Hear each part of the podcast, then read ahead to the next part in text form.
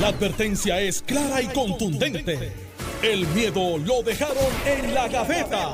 Le, le- le estás dando play al podcast de Sin, miedo, de Noti1630. Buenos días, Puerto Rico. Soy Alex Delgado. Esto es Sin Miedo en Noti 630. Ya está con nosotros el gobernador Alejandro García Padilla, que le damos los buenos días, gobernador. Alex, contento de estar contigo nuevamente, como siempre, estoy contento de estar aquí para poder contigo a través de Noti1 estar con todo el país, pero hoy más contento todavía. Pues llegó Carmelo San Diego. Llegó Carmelo. No, ya, ya me enteré. Buenos días, Alex. Buenos días, Alejandro. Buenos días, buenos días. ya me enteré. Yo decía, contra, pero es que yo tengo un zumbido en el oído. Y era como a las una de la mañana, porque ya eran las seis.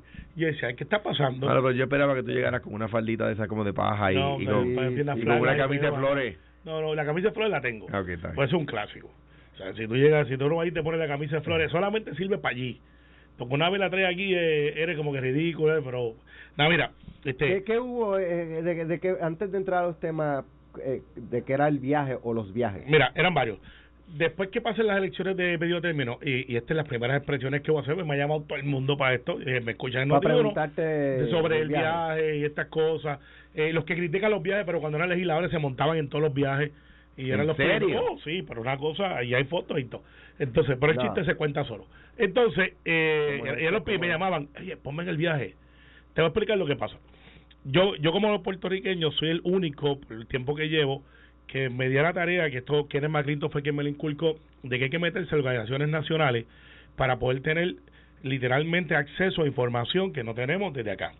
Entonces, pues, con el tiempo, eh, lo que se llama ranking, yo me he convertido en el, comité ejecutivo de varias organizaciones, Consejo de, eh, de Gobierno Estatales, fui presidente de los legisladores hispanos de Estados Unidos, republicanos y demócratas, eh, estoy en lo que se llama este, las academias y estoy en lo que llaman los foundations. Las foundations son lo, como que los 10 legisladores más influyentes que deciden cuál va a ser la agenda de muchas de las actividades. Por eso es que cuando dicen, mira, ¿por qué están en San Diego? ¿Por qué están en el caso mío en Toronto por 24 horas? Móntese en San Diego en un avión y llegue por una reunión de 24 horas y móntese para atrás a ver si eso es divertido. Pero son cosas que tienes que hacer porque es como único después de las midterms, que es cuando pasó las elecciones de ahora, tú puedes entonces hacer la agenda que van a hacer para los próximos dos años. ¿Qué es lo que se discute allí? Allí van gente del gobierno federal. De allí fue la... Pero, ok, ¿Cuáles eran las actividades? Muchas. ¿Qué, qué, Eh, qué hubo dónde? Eh, ¿Dónde? Ok, cuando hablamos de Las Vegas... ¿Tú la- saliste de San Juan a Las Vegas. A Las Vegas. ¿Y Las Vegas, es- Las Vegas? Las Vegas era la de hispanos, legisladores hispanos unidos con legisladores negros, legisladores nativoamericanos y legisladores este asiáticos. Eso se llama el Quad Caucus. El Quad Caucus lo paga el Kellogg Foundation. Ellos dan 4 millones de pesos para que los legisladores de diferentes, ellos le dicen de color, que es las minorías, se puedan reunir hacer una agenda común para poder entonces establecer prioridades de cómo participar en muchos de, de los programas de gobierno federal y lo que se llama las mejores prácticas. Eso yo lo fundé hace 12 años atrás. Empezamos 30 personas, esta vez fueron 800 y pico de personas. Y el presidente Biden, que estaba en Washington, nos habló directamente, o sea, un presidente saque de su agenda para hablarnos 20 minutos vía satélite, eh, significa que ya hemos llegado al punto que tenemos la atención de Casablanca. De ahí, eh, literalmente me monté y llegué a Toronto, donde eh, se llama el Council of State Governments. Ahí Pero estuve... Toronto es Canadá. Canadá. O sea, yo estaba de Las Vegas, salí a Toronto. Ahí entonces está Edith Charbonel y yo, por una recomendación que hice hace par de años. Edith está en el comité ejecutivo y son los que deciden cuál va a ser la agenda. Se llama el Executive Committee, donde están las corporaciones, a todo el mundo. Y dice: estos próximos dos años, de esto es lo que vamos a la legislatura. Y, y ese grupo de 15, 20 personas son los que deciden cuál va a ser la agenda, ya sea, eh, por ejemplo, cannabis, carros eléctricos, eh, re- recuperación de fondos federales, la pandemia, que desafortunadamente ya se está preparando ese tema porque viene por ahí, viene un rebote. Y nosotros pues tuvimos información de, de Casablanca, de diferentes entidades de gobierno federales que están diciendo, miren, esto todavía no está por ahí, pero viene en el pipeline, o sea, esto viene ya. Y, y entonces tú vas desde ahora diciendo, Alex Delgado, un experto en esto, yo lo quiero para la próxima conferencia, para que nos hable de esto. Y eso tú lo, la palabra buqueada está mal dicha, pero tú lo, Agenda. la agendas 6, 8, 9 y hasta un año antes. Y entonces tú planteas dónde nos vamos a reunir. Eso se decide ahí. Ahí vire, estando a tres horas, a San Diego. Y en San Diego es la Convención Nacional de CSG, Council of State Governments. Ahí están ejecutivos, ahí está este es ejecutivo, eh, legislativo, jueces y diferentes áreas. Ahí tú tienes esos son alrededor de 2.000 a 3.000. Este año fueron 4.000 y pico legisladores. Esos 4.000 legisladores se dividen en temas y tienen 7, 8 sesiones a la misma vez, una a las 9, empiezan a las 7 y media de la mañana.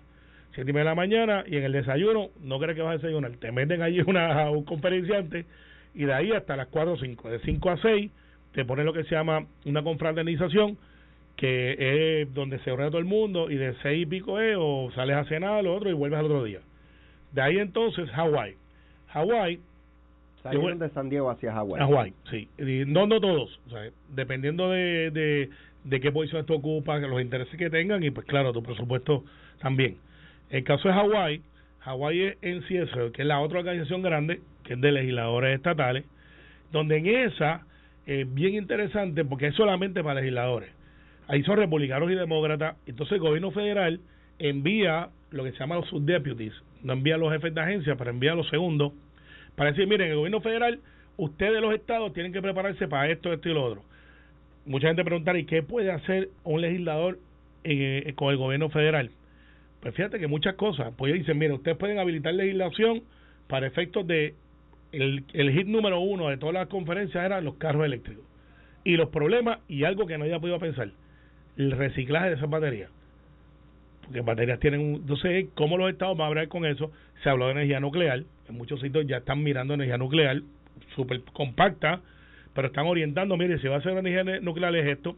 Se habló de redes eléctricas, Puerto Rico fue uno de los ejemplos, by the way, un montón de fondos federales donde Puerto Rico no participa, son grants, eh, y dicen, mire, ustedes los legisladores pueden hacer esto y esto para asegurarse que sus gobiernos tengan, eh, tengan acceso, eh, y los municipios entonces fueron a hacer una presentación, Alejandro. Yo creo que tú te, cuando tú eres gobernador, no sé si tú participaste una vez, porque hablaron que Puerto Rico no participaba, y esto es casi un regaño a los alcaldes con una positividad. Hay una, un concilio que se llama Smart Cities. Sí, pero los eh, alcaldes van. Van, pero están, están yendo Tato y Rolando llevan yendo... Uf, pues en Smart desde Willy. Nos hicieron una presentación que lo que hacen Alex es que Willy padre, quiero decir. cogen Coamo, por ejemplo, o cogen a, Junta, y dicen esto es ellos planifican, esto, esto está incluido, ¿saben? No te cuesta. Y dicen, mire, usted puede hacer una red de esto. Entonces, en cada tema tienen expertos que nos costarían a nosotros millones de dólares. dicen, en esta ciudad usted puede hacer esto, esto. Aquí están los fondos federales, aquí le vamos a ayudar cómo hacerlo. Y el acceso que tú tienes, si lo fueras a pagar en consultoría, es brutal. Lo mismo nos pasa a nosotros como legisladores. De hecho, de ahí te voy a decir, cuando no había esta facilidad que ahora hay, que hay internet en todas partes, eh, yo me acuerdo que los primeros pueblos, si no los primeros que pusieron internet gratis en la plaza, luego en el municipio, casi en el municipio entero, en las calles, fueron Rolando y Tato de Smart Cities. De, pues, pues, ellos van y hacen presentaciones sobre eso, hablan de cannabis, hablan del Alzheimer. Alzheimer se está convirtiendo en un tema bien importante porque está costando a los estados millones y millones de dólares. Eh, pensarías que algo que es muy personal, tu papá, tu mamá o uno, yo que lo viví en carne propia, eh, cómo ellos pueden entonces mitigar el, y, fueron farmacéuticas hablar de nuevos fármacos que vienen, de cómo está incluido, y te dan unos links, que ahí que yo creo que es donde está la, la ganancia, que es que nosotros legisladores no tenemos millones de dólares para asesoría. Pues todas estas organizaciones, Alex, tienen abogados, cientos, no son organizaciones de 500 empleados que trabajan ahí, donde tú puedes llamar y si tengo este tema, ¿qué son las mejores prácticas que están pasando en los estados? Final del día, los viajes siempre los van a criticar, siempre. Eh, y, le pasa a los demás estados también. Yo hablaba con los demás, me decía, ah, nosotros también eh, nos caen encima. Pero eso es una cosa más de, de, gente que opina en los medios y eso, porque la, en la base del país, cuando, cuando ven que la crítica, por ejemplo, no incluye que esos viajes son fondos son, con fondos pagados por ellos, no por el pueblo de Puerto Rico. Sí, muchos son de la Ahora lo que lo que yo recomiendo, ¿verdad? Yo, le planteaba a Alejandro la semana pasada que que que mucha gente critica la legislatura que no debe de, existir. Claro. Eh, obviamente no saben. son cosas que se dicen por decir, ¿verdad? Este eh, pero entonces cuando no no están los legisladores, ah, ¿por qué no están aquí? Exacto. Exacto. No lo quieres ver, pero pero cuando se van, no, quieren que vayan. Y, te voy a decir, y te voy a decir, mi experiencia. Puede ser que ahí se cuele una que otra foto de los muchachos que se fueron a tirar una foto al, al, sign de Las Vegas. Eh, ah, esa, eh, esa, foto ya, ya está. Pero ¿sabes qué? Esa foto la hicieron en su tiempo libre. Yo puedo decir, populares y PNP, Ah, y de hecho, Valga pidió que criticó los viajes. Valga, ¿te acuerdas cuando tú me decías, incluyame los viajes? Y, y se montó en tres o cuatro. ¿Sabes? Y, y fuera a trabajar, ¿sabes? Yo no puedo decir que yo vi un legislador que se fue a pasear. Todo, además, para que sepa, ahora tú llegas, Alex, y te escanean. Eh, antes no se hacía. Tú llegas y te dice, por ejemplo... Antes teníamos que firmar un rate. Un rate. Ahora es una aplicación y te ponen clac, escaneado. Eh, o sea que si tú no vas, no está escaneado. Y, y eso no lo hacen para, para, para auditar los legisladores, es para que tú tengas propiamente decir, esto es lo que hay. Yo creo que eh, hacen bien el en ir y ponernos en perspectiva. Por primera vez tenemos gente, Gretchen Howe está avanzando en asuntos de liderato allá también y Ángel Mato. ¿Sabes? Eh, porque si tú no vas, no puedes participar y no tienes posibilidad de ser parte de los que deciden qué es lo que se va a hacer en la agenda. Y se aprenden, y uno, y uno aprende prácticas de otras jurisdicciones, que funcionó, que no funcionó. Yo me acuerdo que antes de implantar el cannabis medicinal aquí, yo varias veces me reuní con el gobernador de, de, Color, de Colorado, Ken Looper, eh, eh, eh, varias veces. Vale, güey, tú sabes lo que la de Massachusetts, la gobernadora que tuve la oportunidad de, de hablar con ella, porque fueron las conferenciantes, me dice, ¿qué está pasando en Puerto Rico? Eh, porque How's Alejandro? Eh, no, How's no, Alejandro no, doing? no, ella es nueva, es nueva. Ah, ok, está bien. Es nueva, pero lo que pasa es que muchos puertorriqueños Cuando yo era gobernador era, un era un varón que fuera era republicano en ese momento. pues cambió. y Perdió y le ganó uno, de, o sea, uno demócrata ganó yo mientras yo era gobernador. Pues para que sepa que Puerto Rico es parte de, del issue, lo que está costando a los puertorriqueños impactando economía para efectos de los que se van a buscar acceso médico en diferentes estados. Sí. Eh, y, y, y, y eso no es solamente en Buffalo, no es solamente en otros sitios, en Orlando, eh, se está yendo a Massachusetts. Porque, y, entonces dice, what's going on? Y yo me dio la, la manera de poder hablar de lo que se llama, lo que está pasando, que es que si el gobierno federal no aprueba, Puerto Rico tenemos lo que se llama un medical cliff. Y eso significa que 200 mil y pico de personas que están en la reforma, no es que lo vaya a pasar automático, pudieran perder el acceso a la salud. Y eso pasó por aquí, por la radar. Eso estaba discutiendo ya No pasó por los radar, hermano, es que tú estabas en Hawái. Está bien, bueno, está en varios Lo lugares. discutimos. Eh, no, no, pero que para efectos de, de que he visto las noticias, Claro. pero que no han dado la, la, la prominencia que eso debería de tener, que debe ser todos los días. Miren, aquí, ¿qué vamos a hacer si se acaban los chavitos? Eh, Bueno. gracias por la oportunidad. Así que todos los que me quieren entrevistar, lo escucharon por aquí en Noti ¿no? Eh, Eh, más te vale, más te vale. Luego de la, ¿verdad? las denuncias que se habían hecho sobre el alcalde de, de Calley, eh, Rolando Ortiz, en el sentido de que este presuntamente había adquirido o había comprado eh, a título personal una, una, unas eh, Propiedades. propiedades que eran del municipio y que supuestamente habían sido declarados estorbo público antes de que las comprara, eh, pues el alcalde negó esta mañana aquí en Notiuno, lo había hecho en una declaración jurada y en una conferencia de prensa el pasado viernes, pero esta mañana tuvimos la oportunidad de hablar con él, con eh, Rolando Ortiz, él reiteró eh, que, que todo es falso, eh, retó a las personas que han publicado esto a que presenten evidencia y dijo que por lo menos a esta mañana todavía no habían presentado evidencia alguna. Eh, de otra parte, pues él, él, él indicó que, que todo es falso, que sí, él ha adquirido unas propiedades. Yo, eh, ¿verdad? Una de las preguntas que le hice, porque es parte de lo que he leído de comentarios de distintas personas, es, es cómo un alcalde con cierta capacidad económica puede adquirir 6, 7, 8 propiedades, se habló hasta de 11 propiedades, eh, y pues prácticamente él dice todas han sido con financiamiento y el banco no te va a financiar si tú no tienes capacidad económica. Y, y- Esa es parte de lo que él, él reaccionó. Mira, y es, parte de la de la de- en Pu- Puerto Rico, lo repito, se ha vuelto peligroso servir. Se ha vuelto peligroso servir porque viene cualquier persona, ¿verdad? Y aquí yo he defendido a Eliezer Molina cuando cuando se cuando alguien plantea censurarlo. Eh, eh, pues pero viene viene cualquier persona y te hace un ataque y sube a redes un, un ataque y se- que resulta que no es correcto, ¿verdad? Que no tiene información correcta, ¿verdad? Y luego, nada, nada pasa. No importa, lo dije y qué pasa. Y ya, y no me tengo que excusar, dicen. Entonces, el alcalde, ¿qué hizo? Unas, unos periodistas y algunas personas en, en las redes pusieron que el alcalde había estado comprando, eh, primero con el poder del municipio, decían ellos, que declaraba estorbo público una propiedad, eso le baja el valor a la propiedad y después iba él como funcionario privado y lo compraba, eso es falso. Entonces, ¿el alcalde qué hizo? El alcalde presentó una declaración jurada en conferencia de prensa, como dice Alex, negando cada una de las imputaciones y refirió él mismo el asunto al Departamento de Justicia, a Ética y al Contralor, con una carta de él pidiendo que el tema se investigue. Porque el que no tiene ya no tiene sospecha. Entonces, ¿qué hicieron los que los acusaron? Ah, cambiaron el tema, ahora vamos con otra cosa. De hecho, salieron a decir, por ejemplo, que yo tenía contrato con el alcalde Villalba. No he tenido contrato con el alcalde Villalba, si hubiese tenido no hay problema. yo, he tenido, yo he tenido con, yo he tenido con, con gobierno tres, tres, tres, tres contratos con municipios en distintos momentos atendiendo temas puntuales. Un caso en Guayanilla, un caso en Yauco, que es un pueblo PNP, eh, y, un, y en Calley.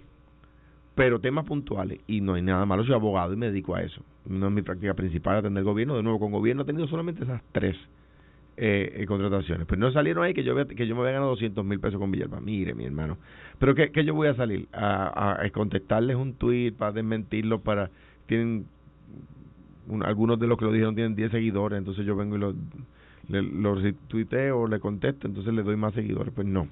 Entonces, ¿qué pasa? Pues ellos cambian el tema. Mira, si no es verdad que yo tuve contrato con el alcalde de Villalba, pues ellos simplemente mencionan otra cosa y ahora cambiamos el tema, ¿ves?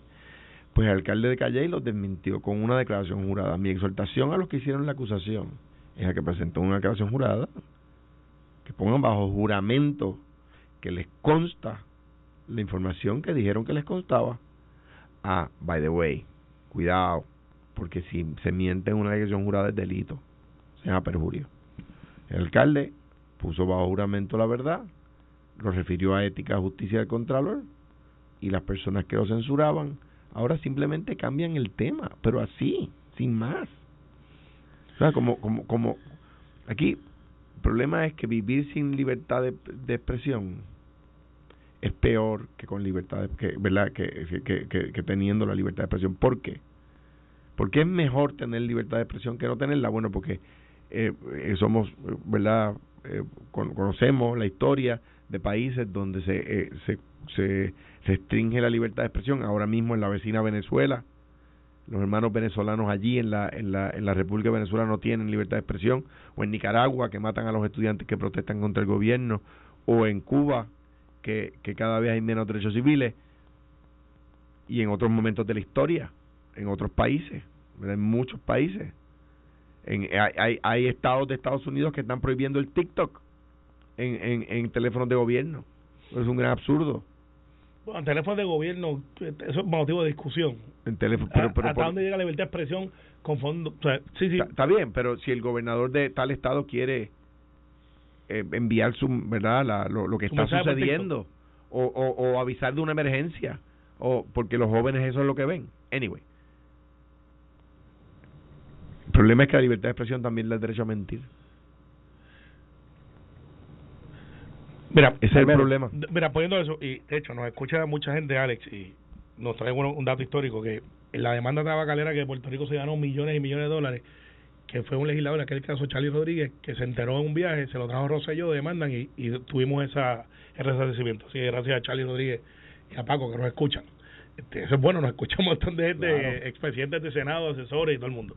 Mira, viéndolo de la distancia y, y, y quizás no contaminado con el día a día de las opiniones y las cuestiones políticas, el, asunto de, de los estos públicos se ha convertido en los municipios es un hecho de gran envergadura. Por primera vez, gracias a una legislación mía, by the way, de muchos compañeros que me ayudaron, se está acelerando el proceso de tú poder coger un estorbo público, que es una casa, un negocio, que los vemos en muchos, muchos lugares en Puerto Rico, ya que sea porque gente que fallece, ya sea por gente que se mudó, o ya sea porque... Las sucesiones no se pueden poner de acuerdo. Pasa muchísimo.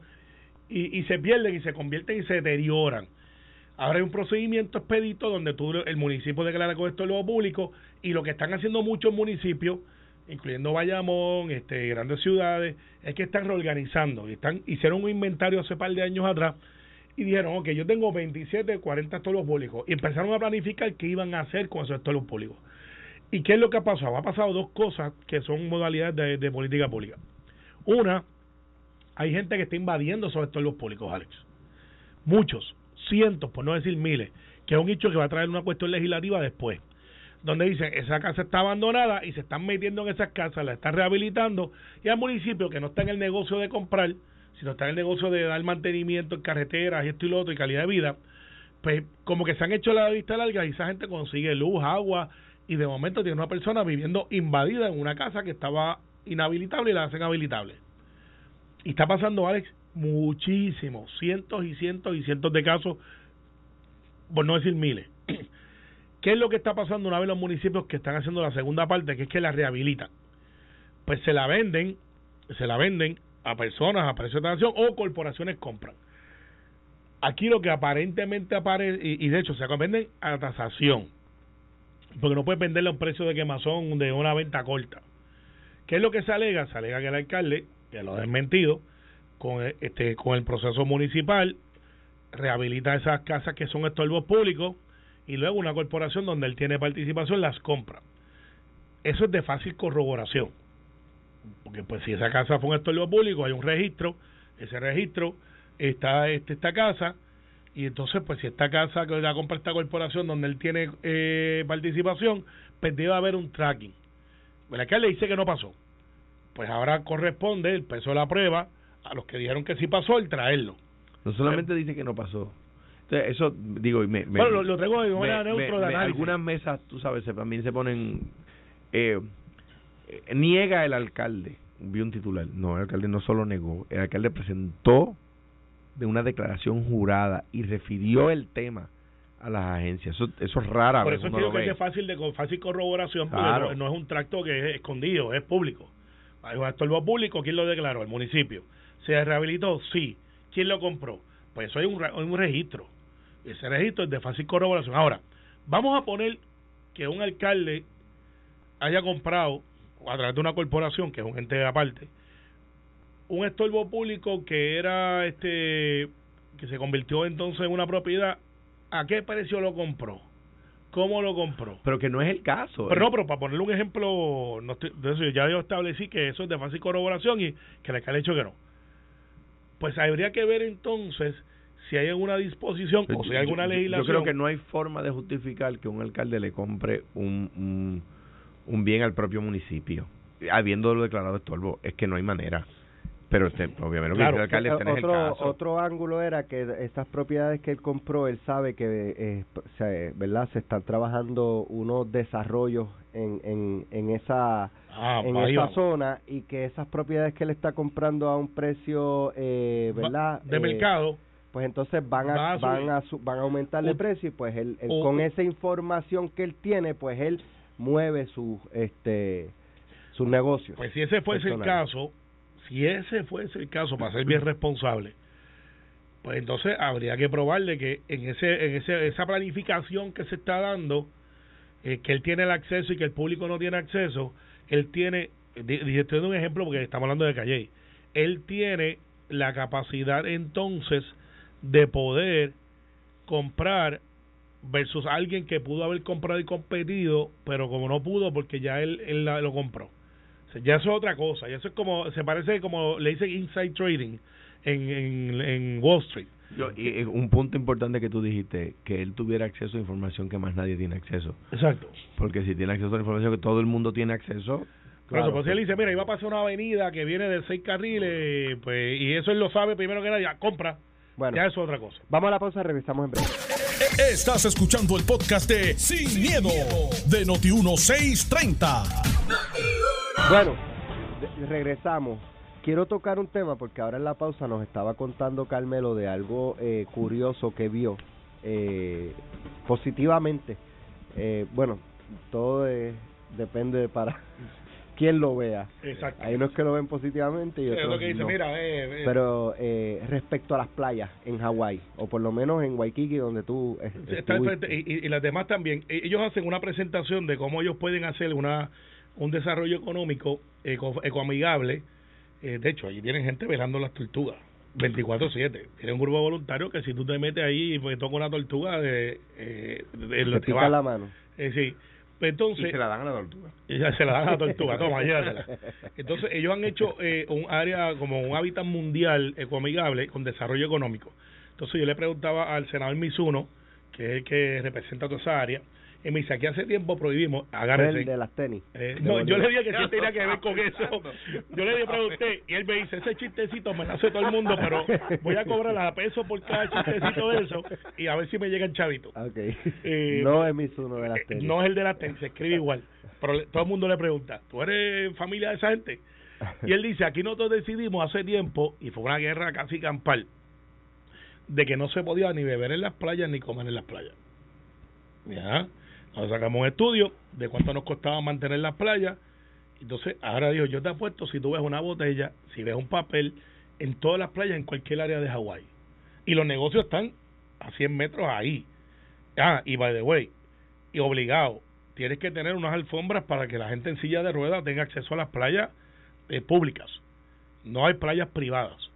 Pero dice, aquí no hay neveritas de foam. Saludos a Ángel Mato, que creo que, Que eso, hay que prohibirlo. eh, de hecho, está prohibido. Lo que pasa es que no se ha implementado todavía porque creo que tenía un face out hasta el año que viene. No, entonces, bien, eh, Yo no entiendo por qué algo así hay que darle tanto tiempo. Porque pues tienes inventario que compraron, este la cosa. Pero tú sabes lo que es que, ah, que tú te sientes en esa playa por ahí, por ejemplo, y digas, ok, este, mira, no hay botella, no hay papeles, no hay nada. Ah, tú quieres comer, tú quieres un negocio, el negocio está ahí. no hay manera de llevar una neverita de foam a la playa y que no se, salga, no se vaya volando la tapa. Sí, Eh, pues ellos probaron, eh, hicieron eso, Alex. Entonces, el desarrollo que hicieron fue que trajeron un turismo, que es lo que ellos tienen en su estudio, que es mucho más agresivo eh, para efectos de economía que el turismo tradicional que va a comprar y comer y beber. Y dice, ¿cómo es eso?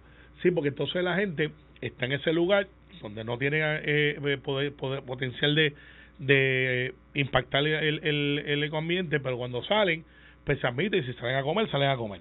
Si salen a hacer esta, hacen esta actividad. Se no están en el entre y sale. Y es bien interesante, como vieron, y aquí todo el mundo pensaba que en las playas nadie iba a ir, que nadie iba porque no iban a poder beber y esas cosas. Esa gente vale 1.500 billetitos si te cogen bebiendo en la playa. Y si te cogen comiendo vale 500. Y tú, tú no ves... propones eso aquí, va a haber quien lo critique, pero no pero no son tan fuertes criticando a la gente que tira latas, que tira foam, que tira De plástico, hecho, los sorbetos- sucia. Te pagamos si ves uno plástico.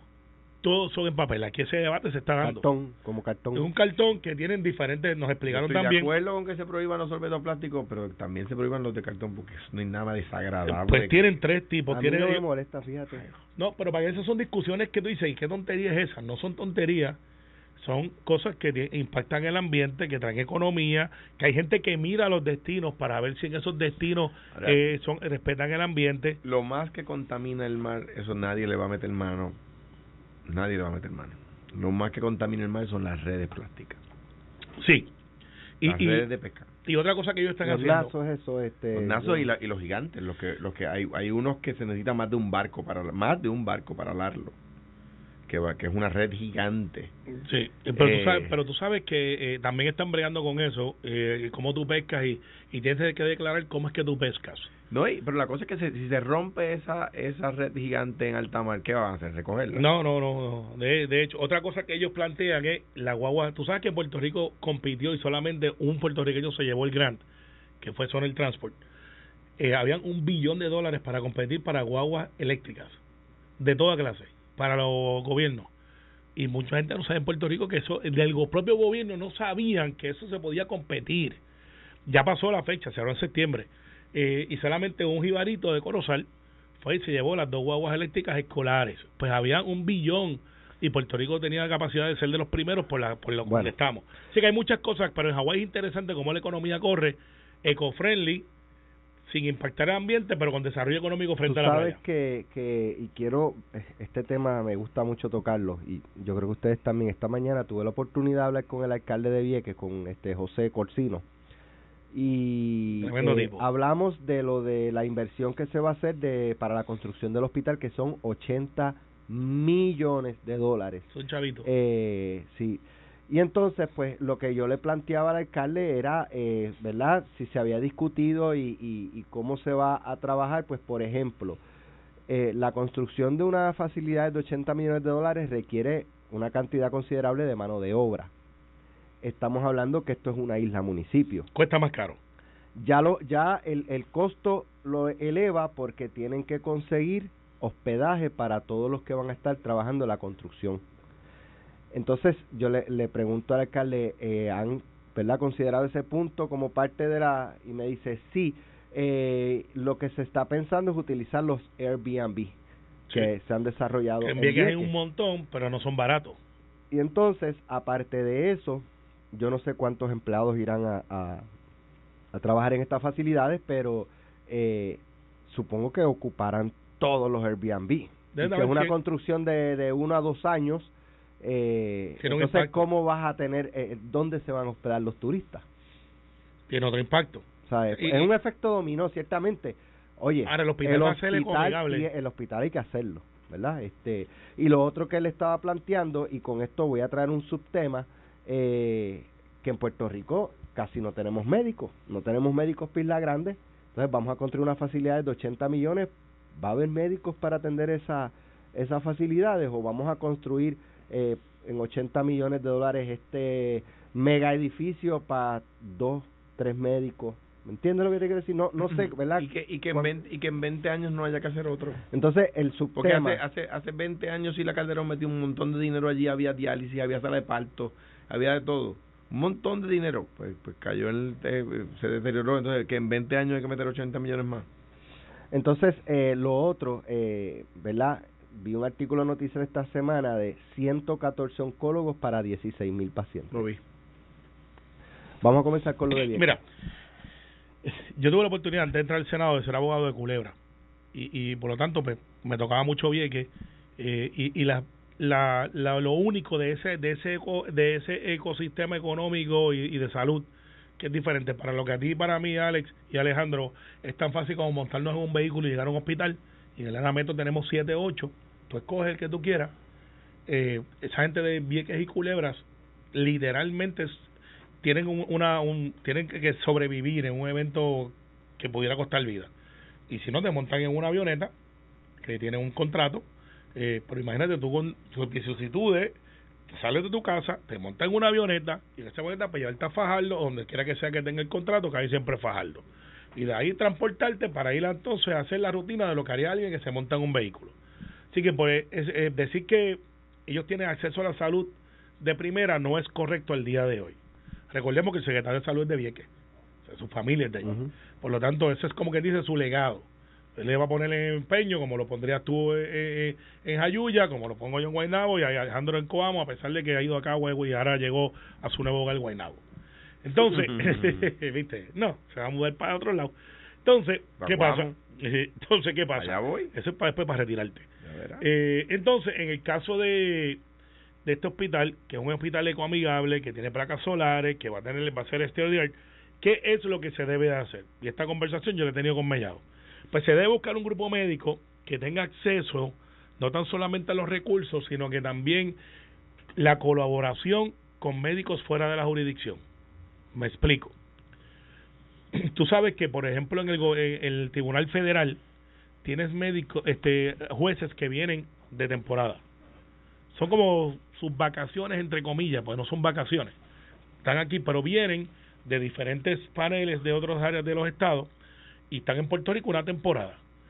Y es como quien dice, para refrescarle y, no que estén en el sistema todo el tiempo o para casos específicos. Pues no sería ilógico pensar que el grupo médico, que para mí debe ser local, tenga alguna conexión con médicos de Mayo Clinic, de diferentes lugares, de LOM, este, de Bosch LOM en Miami, que digan, miren, yo tengo un hospital estero de art en Vieques, donde tú vas a poder ser médico eh, por cinco o seis meses, estás en una rotación aquí, pero cuando sales de trabajo vives en un paraíso. Eso para muchos médicos es un atractivo, sobre todo cuando ya está haciendo frío. Que tú puedes tener ese grupo de médicos profesionales que lleguen a Puerto Rico y estén en temporadas y utilicen a Vieques como su mini vacación slash trabajo. Eso es bueno para Vieques, eso es bueno para Puerto Rico. Mi apuesta es que muchos médicos van a comprar casa en Vieques. Eh, van a decir, mira, ya que estoy aquí, me ah. gustó gentrificación. Eh, sí, ah, no, a verdad, van, van a sacar los viequenses de allí. Y vas a tener gente que van a poder aportar esa economía. Así que yo creo que es una excelente idea. El problema que tiene Vieques ahora mismo, que lo tiene Culebra, es infraestructura de tránsito. Eh, allí no es como que tú puedes guardar los carros O sea, allí si tú metes 2.000 vehículos adicionales, Alex, va a tener un tapón que nunca la va a carretera no, la carretera no los aguanta. para eso. no los aguanta. Entonces tenemos que pensarle que si vamos a tener un hospital de primera, en ese hospital adivina quiénes van a venir. No son solamente los de Culebra y Vieques, los de las islitas. Porque el proceso de salud en las Islas Vírgenes no es el que nosotros pensamos que es. Por eso es que muchos de ellos vienen a hacerse tratamientos aquí. Pues si ahora lo tienes en Vieques, pues tienes un mercado adicional de las Islas Vírgenes donde van a poder venir a Vieques. Tenemos que prepararnos para eso. ¿Qué va a pasar? si yo fuera gobierno como lo soy, pero si fuera Corsino, y una recomendación al amigo Corsino, que es espectacular el dicho, de paso, yo identificaría una corporación municipal y empezaría a desarrollar para ese efecto un hotel donde me pague y me crea. Porque los médicos usted se va a quedar aquí. Eh, la gente que va, como turismo médico, voy a invertir en una propiedad donde la gente se va a poder quedar a lo que sea, sea tratamiento, los de afuera, los de adentro, y poder ir preparando esa infraestructura a la vez que estoy preparando el hospital que se tarda dos años y con el trópico tú sabes que eso es dos años y medio. Mi opinión, eso es un gran avance, creo que va a ser buenísimo. Tienes gente como Denis Rivera, que vive en Culebra ahora con su esposa, que consiguieron dos millones de pesos para el, el de Culebra. Yo le había caído encima hace unos años, años atrás. Siendo yo gobernador, hace un, Y- Denis y Tere hacen un trabajo y, y consiguen unos grandes dos millones de pesos en Culebra, lo mismo va a pasar en Vieques con alguien que va a llegar y va a decir, yo puedo ayudar a esto aquí. Alex, un abrazo a Denis y a Tere y mi agradecimiento siempre. y aquella yo tuve un hecho con ellos, porque hablamos de identificación también, pero después el tiempo me dijeron, mira, esta gente está haciendo esto y no están cobrando por esto. Digo, ok, pues entonces merecen la corrección histórica y un aplauso. Creo que en Vieques va a pasar eso, Vieques es más grande, tiene un montón de gente que están mirando a comprar eh, y, creo que, que el hospital va a poder lograr el desarrollo de Vieques que habíamos dicho que teníamos capacidad, pero que no lo habíamos hecho. Oncólogo, 114 para 16 mil pacientes para atender una condición que cada vez va aumentando y aumentando y aumentando los casos de cáncer en, en la isla. ¿Esa es la próxima crisis o esa es la nueva crisis? La Pues yo a mí me, yo escucho 114 para 16 mil y, y en- Pa' pasarle a ¿verdad? Alejandro. para el cáncer, para atender eh, condiciones de cáncer que va en aumento, en aumento, son en aumento. 16.000 Yo creo que ya es una crisis. Perdóname, lo que pasa es que eh, es peor, la, la, la, la noticia decía algo peor, es 16 mil pacientes nuevos todos los Correcto, años. eso es correcto. No son 10, son, no, Eso es correcto, sí, son, sí. son 16 mil más 16 mil años que vienen más 16 mil otro año. Yo conozco oncólogos que le están haciendo ofertas que lo- los ponen a Sí, temblar pa' para pasar- irse de Puerto Rico. Para pasarle a Alejandro el batón, una de las cosas que se discutieron en la, en la agenda legislativa a nivel nacional, la crisis número uno es Alzheimer. Irónicamente, es Alzheimer. Cáncer está ahí, pero es Alzheimer. Y, y, y, y la crisis que tenemos médica nosotros, Alex, adivina qué, la tienen todos los estados. Una de las cosas se llama este Access Bueno, to Health. Por eso están quizás llevándose un lado para, ot- para otro. Sí, ofreciéndoles todo. Mira, yo tengo un buen amigo eh, a quien le envío saludo, Héctor Rodríguez Luna, cirujano, compañero de escuela mío, eh, cirujano en la clínica Mayo, un año mayor que yo, si, mayor, si yo recuerdo bien en mi, en mi escuela, que está pensando volver a Puerto Rico. Ya, ya Héctor tiene pues mi edad, tiene un año más que yo y pues, pues, está pensando regresar a Puerto Rico. Eh, ahora, ahora bien, no, no, no, no se puede tampoco ser mezquino y uno pensar que con, con, con, el, con la misma alcancía va a resolver todos los problemas. Pero uno tiene que decidir qué problema resuelve con los recursos que tiene. Y esto es bien sencillo. Economía básica. Las sociedades tienen necesidades ilimitadas con recursos limitados. Por lo tanto, tú tienes que ubicar tus recursos de manera estratégica.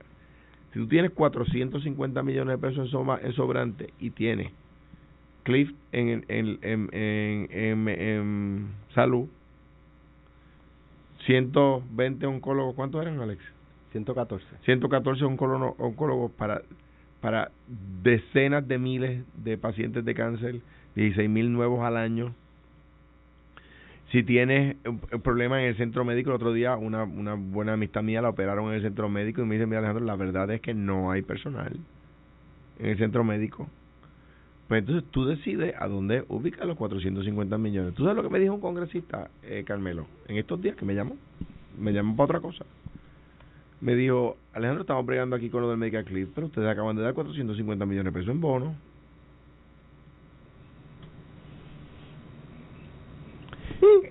¿Qué, ¿Qué le contestó, hermano?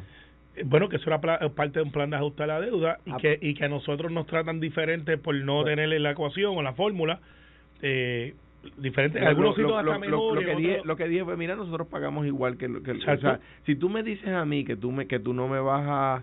A, a, a, poner igual en un plan federal porque yo no pago contribuciones federales, yo lo entiendo, pero pero nosotros Medicare pagamos como cualquiera y, y, y, y tenemos problemas de suplementario el suplementario problemas de suplementario yo no me metí ahí pero la verdad es que me me, me, me, me tiró un bolazo duro porque y con razón porque me dice pues estoy aquí bregando con el Mega Clip y te vamos a ayudar pero acabas de dar 450 pesos, millones de pesos en bonos. para algunos. para algunos nada sí, más. No, y, y, y, acaban de decir que no a las corporaciones públicas y se abrió una ventana chiquita de parte de Omar Marrero que no se destaca en el artículo nos dice vamos a buscar los recursos dentro de los fondos federales que ya existen para poder entonces trabajarlo, pero y darle algún clase de bono. Lo que pasa es que eso bono que llegó, eh, que el gobernador esté dentro de ese plan al ajuste, que no se equivoque nadie.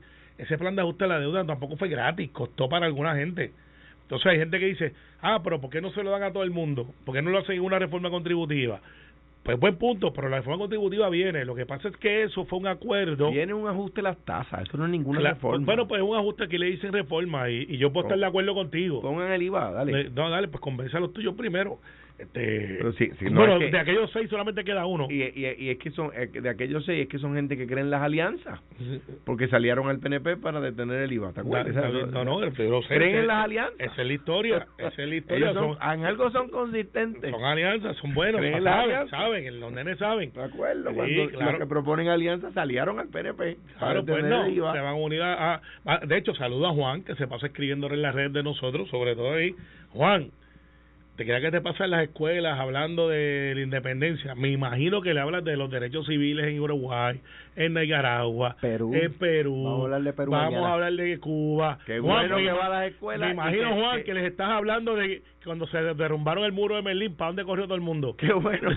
Qué no corrieron para el lado comunista. oh, sí, porque allí las casas eran más baratas, las compraron y ahora... Eh, Eso es capitalista. Pero, pero, pero digo, qué bueno que va a las escuelas. El problema no está en que Juan vaya a las escuelas. Yo creo que hace bien en ir y que las escuelas hacen bien en invitarlo. Es que sí. El problema es que no veo estadistas y estados libristas visitando las escuelas. Ahí está el problema. Yo creo que ese acceso... Que los nuestros no se ponen para sus números. No, bueno, y yo creo que el Departamento de Educación tiene que explicar si hay una política pública. Pues yo no puedo como senador ir a hablar, a echar una Tú puedes a una escuela, ir como senador a una escuela a dar una charla. La política pública que han establecido es que no. Sí puedes. Pues, pero yo creo que debemos. Bueno, pero Juan, me imagino que le hablas de comunismo y cómo vamos a tener los fondos federales. Que hable de Esto fue, el podcast de Sin, miedo, de Noti1630. Dale play a tu podcast favorito a través de Apple Podcasts, Spotify, Google Podcasts, Stitcher y notiuno.com.